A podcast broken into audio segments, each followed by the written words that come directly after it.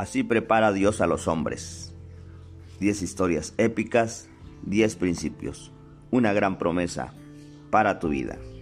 Patrick Morley. Capítulo 6. Salomón. El principio del éxito que importa. Así muestra Dios a los hombres la verdadera senda hacia la felicidad. Cuando yo era un empresario joven, un día llegué a casa manejando un auto de lujo recientemente adquirido para un hogar encantador y una esposa hermosa. Si me hubiera visto ese día, habría pensado, ah, a ese tipo le sale todo como quiere. Entré al garage, bajé la puerta y comencé a dar patadas contra la pared. La pateé hasta que no pude más. Me hallaba muy frustrado. ¿Cómo podía tener todo lo que había querido y sentirme tan miserable? Había estado muy seguro de que el dinero solucionaba mis problemas y que el éxito me haría feliz. Estaba cumpliendo todos mis objetivos. En ese momento pensé que esto se debía a que yo era muy inteligente. En retrospectiva, comprendo que se debió a una buena economía. Pero mientras más lograba, más frustrado me hundía en la desesperación. A veces creo que los pobres tienen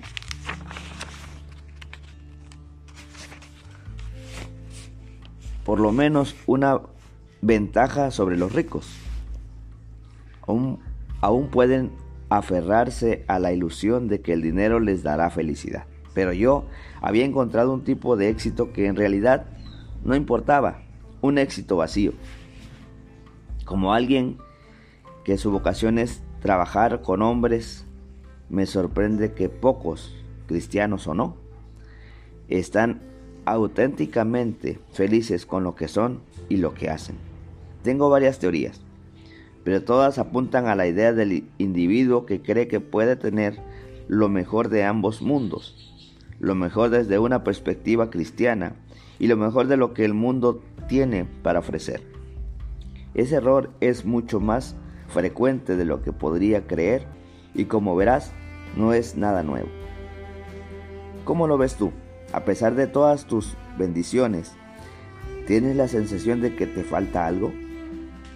¿Encuentras también esquivo el significado? Te tengo buenas noticias. Las cosas están a punto de cambiar. Van a ser mucho mejor. Eso es porque el plan de Dios es utilizar dicho sentimiento de frustración como herramienta para sincerarte en el hombre que quiere que seas. Estás a punto de aprender el principio de un éxito que realmente importa. Dios nos prepara haciendo imposible que encontremos felicidad perdurable en cualquier búsqueda aparte de Él. Desde luego, hombres y mujeres a lo largo de la historia le han perdido, perdido la pista a Dios en mala y repetida manera y a menudo durante décadas. Antes que finalmente les atraiga la atención, la trama sería algo así. Persiguen la felicidad de acuerdo con su mejor sabiduría. No consiguen felicidad y patean la pared frustrados que no pueden patear más. Pero en este momento no cambian de estrategia, simplemente siguen haciendo lo que no funciona, esperando resultados diferentes y se conforman con menos, tratando de, calmar su desilusión y frustración con sustancias, actividades que ayudan a atenuar el dolor. ¡Qué desperdicio! Afortunadamente la Biblia ofrece al menos, al menos una idea para entender cómo funciona este principio. El rey Salomón, un hijo de David y Betsabé, por lo que sabemos, Salomón nunca dejó de intentar hacer las cosas a su manera, pero al menos tomó excelentes notas. Conocemos a Salomón, es el individuo que acumuló más sabiduría, riqueza, y fama que tal vez cualquier hombre en la historia, hoy día todos los líderes de la OTAN, las Naciones Unidas y el G8 acudían a él en busca de consejo. Era más rico que Carlos Slim, Warren Buffett y Bill Gates. Muchos.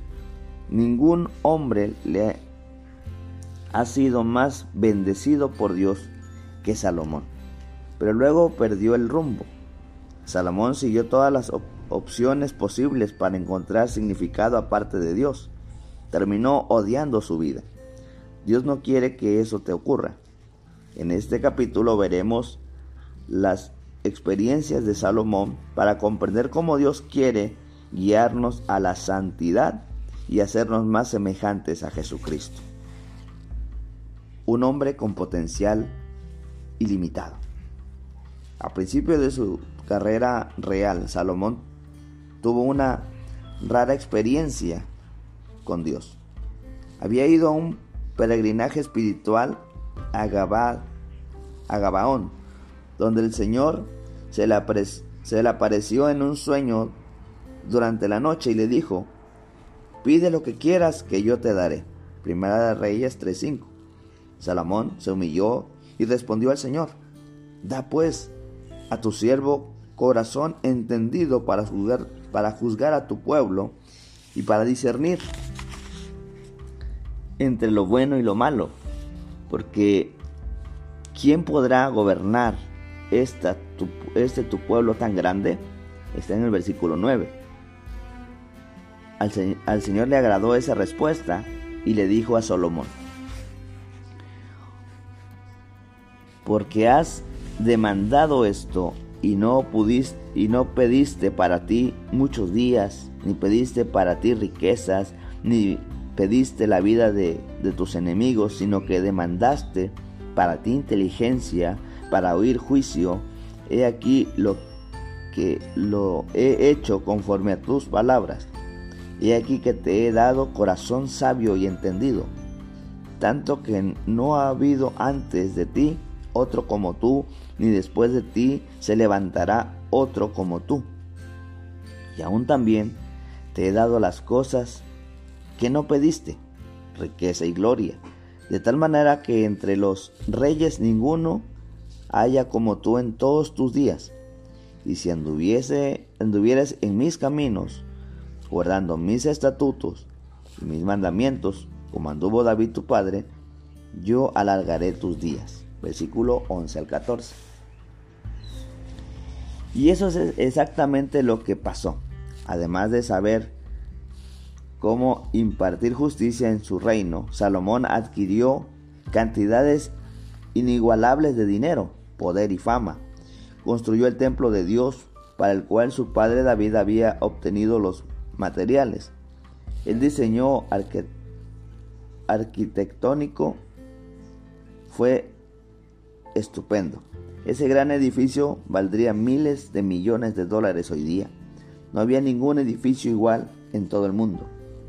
Pero ese fue solo el principio de lo que Salomón conseguiría. El hombre era curioso, incansable y talentoso. Es más, Salomón fue el renacentista original. Escribió los libros de Proverbios, Eclesiastés y Cantares de los Cantares. Sus poemas, proverbios y prosa aún figuran entre los logros literarios más grandes de todos los tiempos. Él fue el ganador del premio Pulitzer y el poeta laureado de su época. A Salomón también le gustaba estudiar las plantas y la vida animal. Era botánico y zoólogo. Fue un magnate naviero que construyó una enorme flota de barcos mercantes. Coleccionó hermosos caballos egipcios. Fue el cliente principal de las artes de su reino. No parecía haber algún ámbito de esfuerzo humano que no le interesara. También era maestro. Venía gente de naciones cercanas y lejanas para aprender y obtener la sabiduría del rey. Cuando la reina de Saba vio que Salomón podía responderle cualquiera de sus preguntas y observó el esplendor y la majestad de su reino, reconoció, verdad es lo que oí en mi tierra de tus cosas y de tu sabiduría, pero yo no lo creía hasta que he venido y mis ojos han visto que ni aún se me dijo la mitad, es mayor tu sabiduría y bien que la fama que yo había oído. Primera de Reyes 10, 6 al 7. Salomón fue el hombre más admirable de su época, pero a lo largo del camino algo salió terriblemente mal. Perdió su deseo de poder, de poner a Dios en primer lugar. En cambio, comenzó a buscar significado en sus propios logros, en su poder, en su riqueza y en los placeres. Y nada de eso funcionó. Las penas de Salomón. Salomón empezó los libros de Eclesiastés escribiendo, Vanidad de vanidades, dijo el predicador. Vanidad de vanidades. Todo es vanidad. Eclesiastés 1.2. Aunque Dios lo había bendecido con todo lo que todo lo que alguien podría desear, Salomón no era feliz. A pesar de todo ese dinero, todo ese poder y toda esa sabiduría, él luchó durante décadas por encontrar una sensación de significado y propósito. Siempre llevó consigo la sensación de que su vida era inútil, estaba lleno de angustia. La mayoría de nosotros sabemos cómo se sentía Salomón. ¿No es así? Aunque quizás no vivamos en una escala que corresponda remotamente a la suya, pero espiritual y emocionalmente hablando hemos estado donde Él estuvo. Entonces todos tenemos una deuda con Salomón, porque dedicó su existencia a buscar respuesta a este problema de la aparente falta de sentido de la vida. Él quería saber cómo un hombre podría tener todo lo que deseaba y aún no ser feliz, declaró. Quería ver que de bueno le encuentra la gente a sus pocos años de vida en este mundo. Eclesiastés 2.3. ¿Cuál fue su estrategia? Salomón dedicó, decidió que explorara todo posible camino terrenal para encontrar significado separado de Dios e, e informó me dediqué de lleno a explorar, a investigar con sabiduría todo cuanto se hace bajo el cielo. Eclesiastés 1.13. Probó sabiduría, conocimiento, artes, literatura, ciencia, comercio,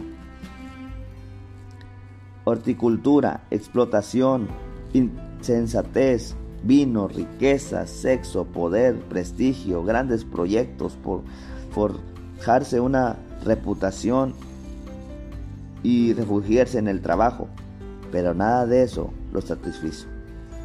Así que algunas de las hazañas de Salomón en sus propias palabras. Engrandecí mis obras, edifiqué para mí casas, planté para mí viñas, me hice huertos y jardines y planté en ellos árboles de todo fruto, me hice estanques de aguas para regar de ellos el bosque donde crecían los árboles. Compré siervos y siervas. Y tuve siervos nacidos en casa. También tuve posesión grande de vacas y de ovejas, más que todos los que fueron antes de mí en Jerusalén.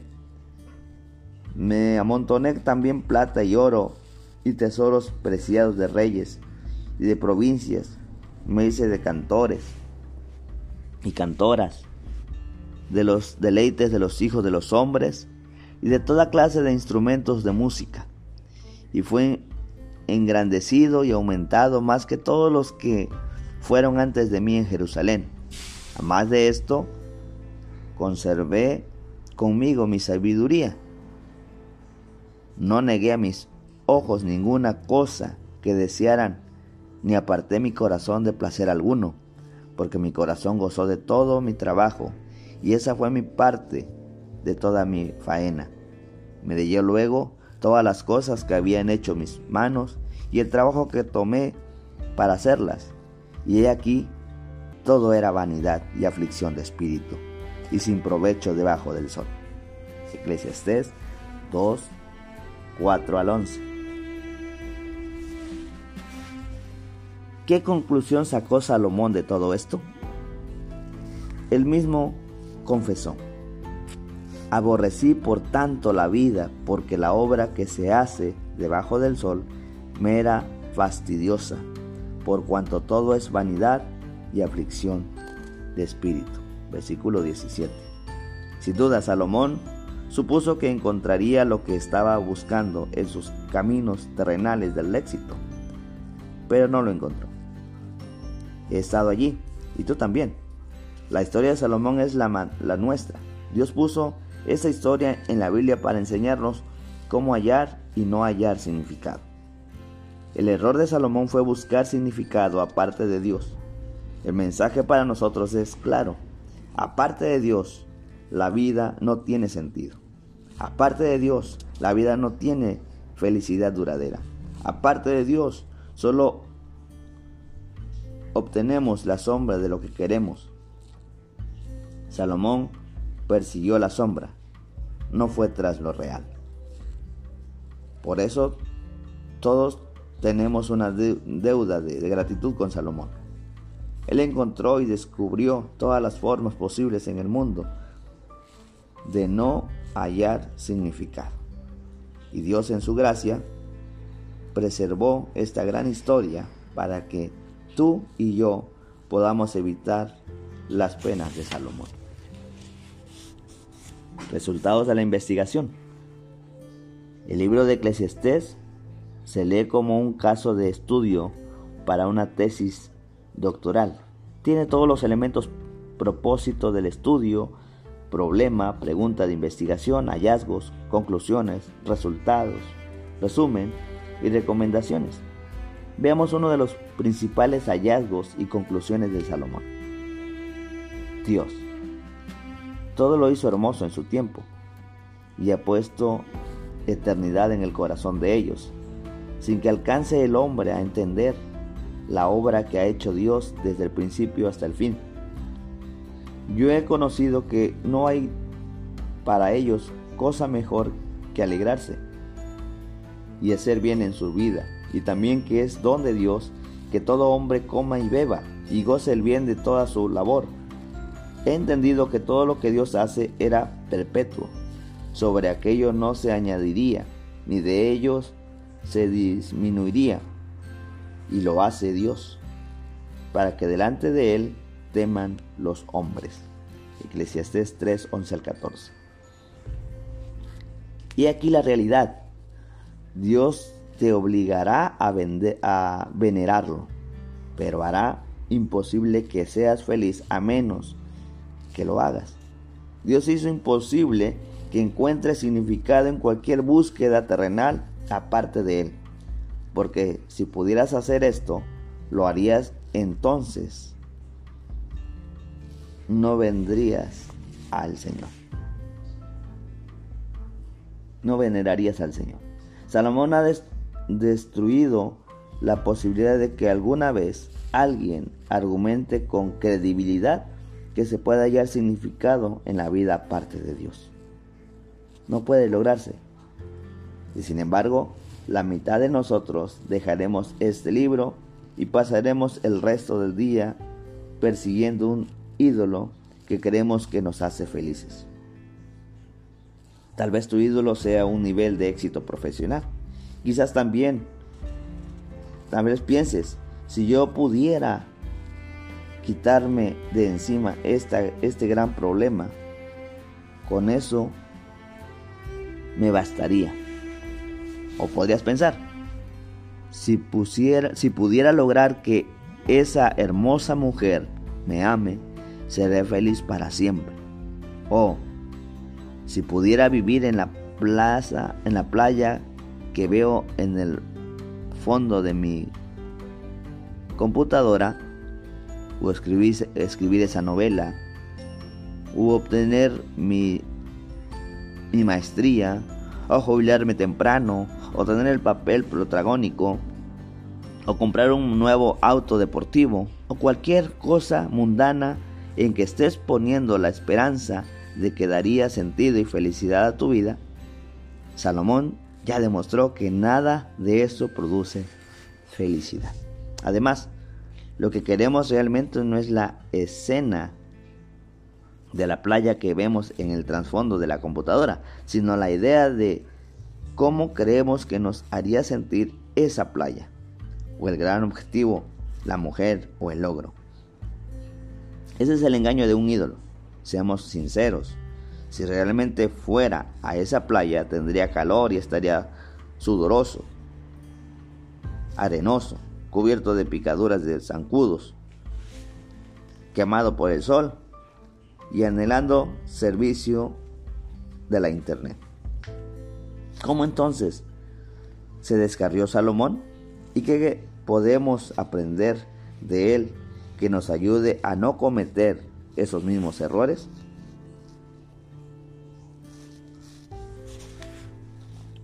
¿Cómo nos descarriamos? Después que, después que Primera de Reyes 1.10 relata la brillante carrera de Salomón, el capítulo 11 empieza con estas palabras, eh, con estas reveladoras palabras. Pero el rey Salomón sabe que no es bueno cuando hay un pero y sabes que no lo es. Pero el rey Salomón amó a muchas mujeres extranjeras, de las cuales Jehová había dicho a los hijos de Israel, no os allegaréis a ellas ni ellas se llegarán a vosotros, porque ciertamente harán inclinar vuestro corazón tras dioses, sus dioses. A estas pues se juntó Salomón con amor. Primera de Reyes 11, 1, 2. A Salomón le gustaban mucho las mujeres. Se casó con un montón de ellas. En realidad, tenía 700 esposas y 300 concubinas. Hoy día lo llamaríamos un adicto al sexo escogió los placeres carnales de este mundo por sobre los mandamientos de Dios. Los resultados fueron devastadores. Cuando Salomón era ya viejo, sus mujeres inclinaron su corazón tras dioses ajenos y su corazón no era perfecto con Jehová su Dios, como el corazón de su padre David, porque Salomón siguió a Astores, diosa de los Sidonios, y a Milcom, ídolos abominables a los de los amonitas. Hizo Salomón lo malo ante los ojos de Jehová y no siguió cumplidamente a Jehová como David su padre. Versículo 4 al 6. Me parece absolutamente fascinante que los dos problemas que llevaron a la caída de Salomón sean tan prevalentes y relevantes hoy como lo fueron entonces. De ningún modo son las únicas maneras en que los hombres se descarrían ahora, pero son muy comunes. Tenemos cada uno de ellos a la vez y veamos por qué es imposible que tales aspectos hagan feliz a un hombre. Sexo. Podrías estar pensando, Salomón fue ese tipo rico que tuvo relaciones sexuales con mil mujeres. ¿Qué tiene que ver eso conmigo? En realidad, su historia es muy pertinente debido a lo que Jesús dijo sobre el adulterio. ¿Recuerdas? Declaró que incluso si codicias a una mujer, ya adulteraste con ella en tu corazón. Véase Mateo 5:28. Sin embargo, ¿cuántos de nosotros hemos mirado con lujuria a mil mujeres? Hagamos la cuenta. Has codiciado una vez al mes, a la semana o al día. ¿Qué tal dos veces al día? O varias veces al día. Si codiciaste una vez al día durante tres años, eso te daría más de mil mujeres. Le ganarías a Salomón. Así que seamos realistas. No creas que no podría ocurrirte, porque te ha ocurrido. Cuando se trata de inmoralidad sexual, a los ojos de Jesús, no nos diferenciamos de Salomón. Una mañana, en nuestro estudio bíblico, decidí enseñar sobre 1 Corintios 6:18, que declara, huyan de la inmoralidad sexual. Cuando salí de mi garage y empecé a conducir por mi vecindario para, para dictar el estudio, vi a una mujer que paseaba a su perro. Ella llevaba pantalones cortos y camiseta. Pensé que era muy hermosa y admiraba y admiraba la belleza de algo normal, pero no lo es si te lleva al deseo. Entonces pensé, es bueno que yo esté en el auto. Puedo huir. Afortunadamente solo fue una tentación, pero a eso me refiero. Las tentaciones son muy seductoras. ¿Por qué huir de la inmoralidad sexual? Todos los demás pecados están fuera de nuestro cuerpo, pero el pecado sexual está contra nuestro cuerpo. ¿O ignoráis que vuestro cuerpo es templo del Espíritu Santo, el cual está en vosotros, el cual tenéis de Dios, y que no sois vuestro? Porque habéis sido comprados por precio. Glorificad pues a Dios en vuestros cuerpos. Versículo 19 y 20. Pero Salomón no huyó. Muy a menudo nosotros tampoco lo, huimos. La, la inmoralidad sexual o cualquier otro de los muchos pecados en que finalmente podemos caer, como el orgullo, engañar en los impuestos, los chistes o deseos de ser alguien, aleja de Dios nuestros afectos y los pone en actividades egoístas y pecaminosas. Creemos que nos dirigimos hacia la felicidad. Eh, en realidad, podríamos disfrutar temporalmente los placeres, como Salomón hizo, pero esto no durará. Siempre terminará en nimiedad y frustración. Este es el orden divino de las cosas. Pero aquello solo es parte del problema. querer lo mejor de ambos mundos. La adicción de Salomón al sexo no fue lo único que lo alejó de la felicidad duradera. El problema más profundo fue que sus mujeres inclinaron su corazón tras dioses ajenos. Primera de Reyes 11:4.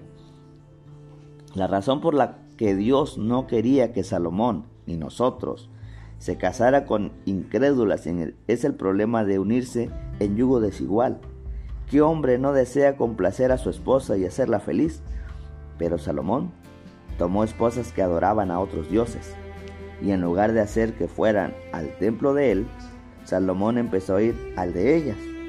Salomón intentó tener el oro y el moro quiso mantener felicidad, felices a todos mezclando la fe en el único Dios verdadero con los diferentes sistemas de creencias de las naciones paganas con las que había comprometido.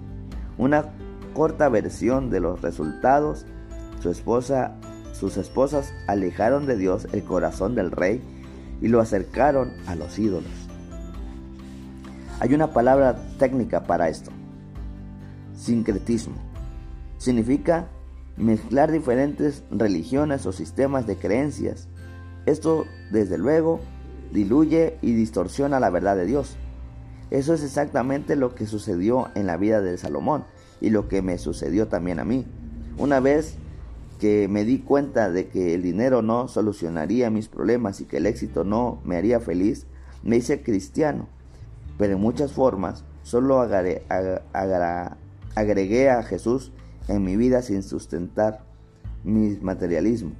Al igual que Salomón, quería lo mejor de ambos mundos, la paz de Dios y el botín de la ambición mundana.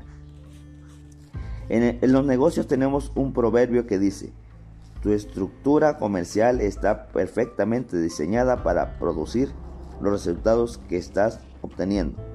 También funciona para nuestro sistema de creencias. En otras palabras, cada uno tiene un sistema de creencias perfectamente diseñado para producir los resultados que obtenemos. Salomón se descarrió porque tenía un problema de sistemas. Tenía un sistema de creencias que estaba perfectamente diseñado para producir una sensación de falta de sentido. En algún momento dejó de poner a Dios primero por sobre todo lo demás. no buscó primeramente el reino de Dios y su justicia. Mateo 6:33. Sus otros dioses se convirtieron en una tentación y una trampa. Persiguió un éxito que no importaba porque no podía importar. Es por eso que Dios también tiene un sistema, un sistema perfectamente diseñado para producir vida abundante. Pero en el sistema de Dios nadie puede tener lo mejor que ambos mundos. Jesús lo declaró así. Ninguno puede servir a dos señores, porque aborrecerá al uno y amará al otro, o estimará al uno y menospreciará al otro. No podéis servir a Dios y a las riquezas. Mateo 6:24. Esa es la clase de limitación estricta que el sistema de Dios ha puesto en todas las actividades terrenales separadas de él. Así que ten cuidado con el sincretismo. No intentes tenerlo todo a la vez. No trates, de, no trates de tener lo mejor de ambos mundos. Si eres seguidor de Jesús, no mezcles tu fe en Él con creencias rivales y, y antibíblicas que se encuentran en la cultura, como el matrimonio entre personas del mismo sexo.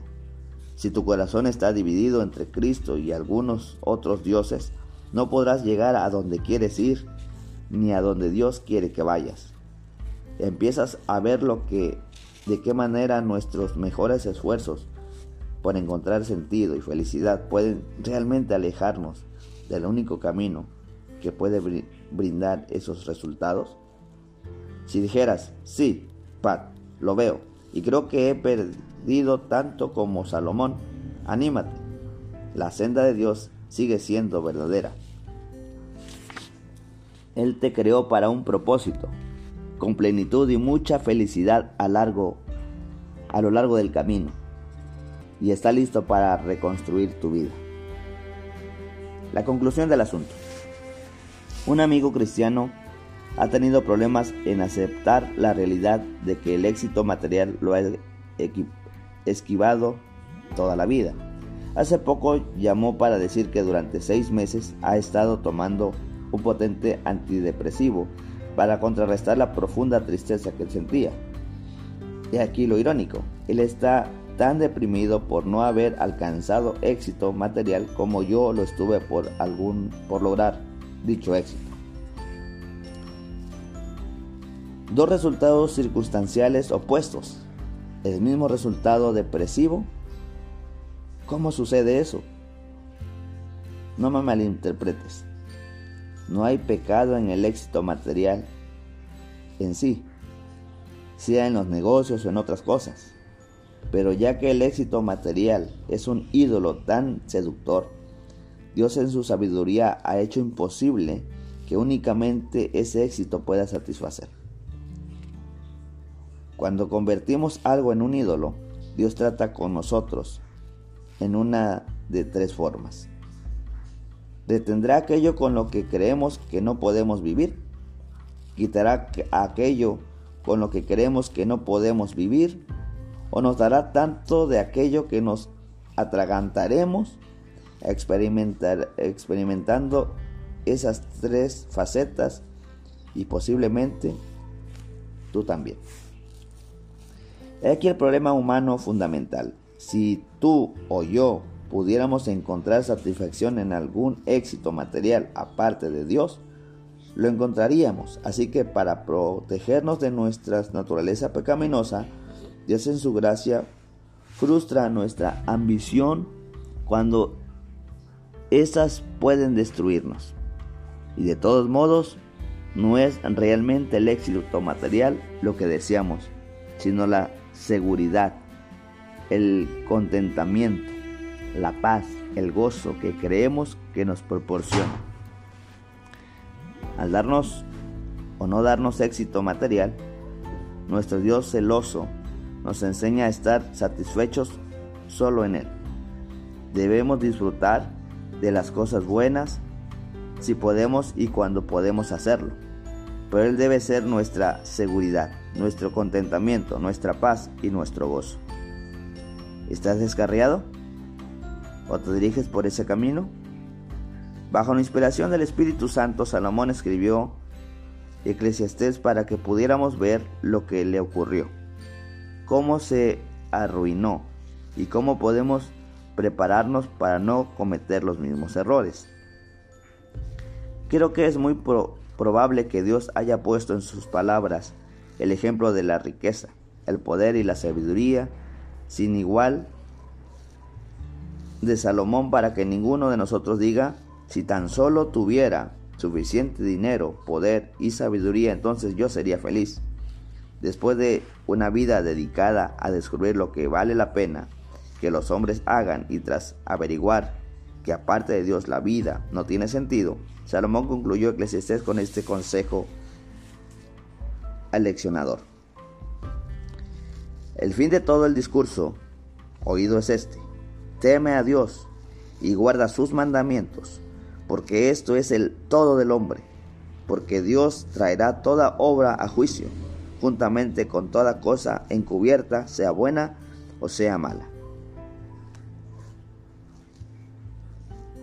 Eclesiastés 12, 13 al 14. Teme o reverencia a Dios. Guarda sus mandamientos. La mayoría de nosotros ya sabemos esta verdad. Sin embargo, las lecciones más difíciles de aprender son por lo general las que ya conocemos. Es imposible que tú y yo encontremos felicidad verdadera y perdurable en cualquier búsqueda aparte de Dios. Eso es lo que Salomón descubrió de la manera difícil para que nosotros no tuviéramos que hacerlo. Para, para reflexionar y diálogo. 1. ¿Cuál fue la búsqueda de Salomón y cómo se desvió del camino? 2. El principio para este capítulo es que Dios nos prepara, haciendo imposible que encontremos felicidad perdurable en cualquier búsqueda aparte de Él. ¿Dónde has estado buscando felicidad aparte de Dios? ¿Dónde estás tentando, tratando de tener lo mejor de ambos mundos? 3. ¿Qué encontraste en la historia de Salomón que necesitas saber? ¿Cómo pueden sus conclusiones mantenerte en el camino o hacer que vuelvas a encaminarte? ¿Dónde crees que estarás dentro de 10 años si no corriges el rumbo? ¿Qué quieres hacer?